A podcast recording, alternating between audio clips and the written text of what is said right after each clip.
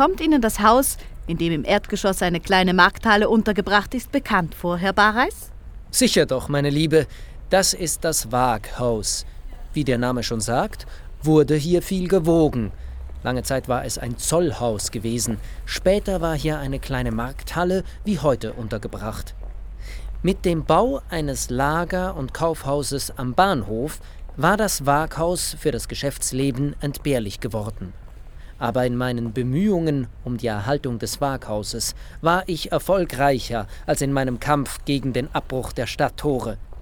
Als mich der Kunstverein um Hilfe bei der Beschaffung von Ausstellungsräumen bat, setzte ich bei der Stadtverwaltung durch, die oberen Räume des Waaghauses zur Kunsthalle umbauen zu dürfen. Und das schöne alte Waaghaus war gerettet. Im ersten Stock befindet sich jetzt ein Marionettentheater, in welchem 100 Leute Platz haben. Der zweite Stock wird auch heute noch als Kunsthalle genutzt.